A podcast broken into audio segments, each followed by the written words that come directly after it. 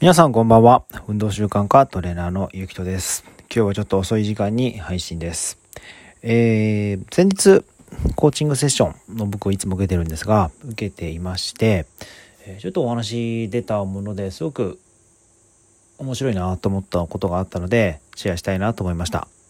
えー、7つの習慣という本にも、えーあるとこで、えー歯を研ぐというこれ生体内の習慣でそこで、えー自分自身を高めるため、えーリニューアルするというところで、え4つの要素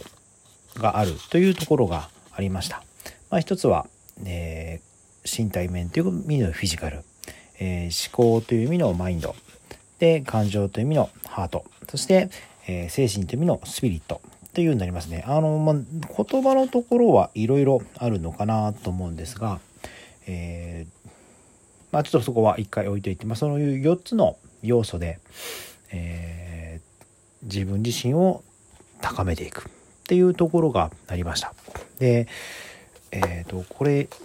さっき言ったように、えーフィジカル、体ですね、マインド、思考の部分、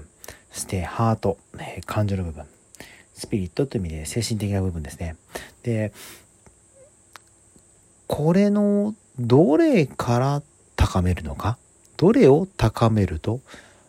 自分にとっていいのかって多分人それぞれだと思うんですよね。えーなんでこんな話になったかというと、ちょっと最近調子どうですかってお話、えー最初のアイスブレイクであって、ちょっと調子悪かったですって。えー肩ちょっと痛めちゃって、練習ができなくて、ウェイトトレーニングもうまくいかなくて。ってなると、朝早く起きる習慣がうまくいかなかったり、なんかいろんなものが緩んできちゃったんですよね。っていう話をしたら、ま今回のこの、え4つの要素で自分を高めるものがありますよ。っていうところで、えー何か一つが崩れると全て崩れてしまうし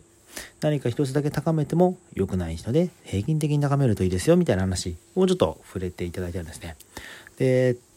僕の場合は何からなのかなって思うと結構この身体的なフィジカル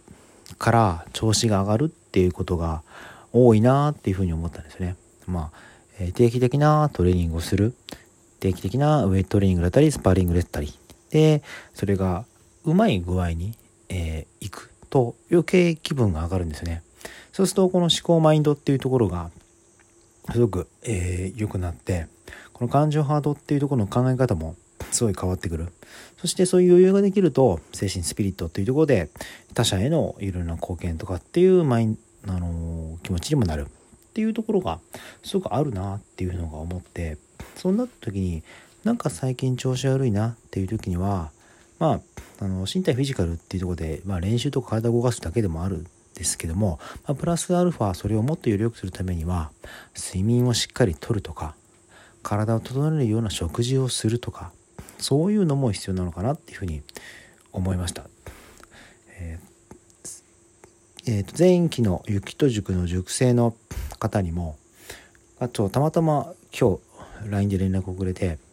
えー、ゆきとさんのところでトレーニングをするようになって卒業したんですけどもすごく体の調子が良くなったまま継続できていて、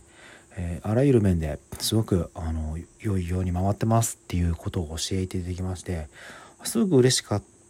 というのと同時にあまさしく今回のこれなんだなってその方も、えー格闘技やってて空手やってたかな？なんで、えー身体とかフィジカルのところがやっぱり仕事が忙しかったりなかなかこの緊急事態宣言で道場行けないっていうところで自分で練習ができないっていうところが悩んでたらしかったんですけど、まあ、雪と塾参加するようになって週3回きついトレーニングをするようになってまたそのトレーニングしようっていう気持ちになってきてそこから、えー卒業されてもしっかりそれを継続していくことによって思考とか、えー感情とかそして精神とかっていうところがうまく回り出してすごく今調子いいですっていうことを連絡いただきました。うん、なんかすごく、えー嬉しいなっていうふうに思ってます。僕のこの活動でそういうことが、えー寄与できたっていうところは本当に自信もなりますしあ僕自身もそういうことやっていこうかなっていうふうに思えるっていうところがありました。はい、えー皆さんは今回のこの身体フィジカル、えー思考マインド感情ハート精神スピリットっていうところでどこに重点を置いてる、ま、感じですかね。えー、まあ人それぞれいろいろあると思うんですよね。あの思考マインドのところがしっかり整うからこそ体を動かそうかなと思ったりそして感情がいいように回ってそして他者への貢献とかの精神とかスピリットとかっていうとこに行くっていう方もいらっしゃると思います。何が正解とかでもなく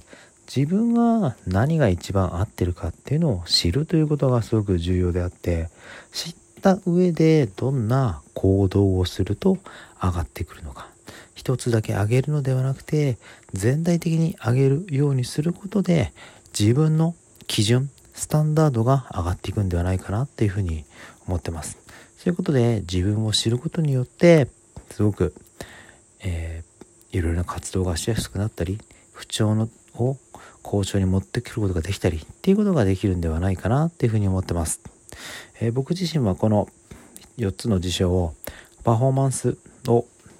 え高める4要素っていうふうに言ってるんですけども、どのような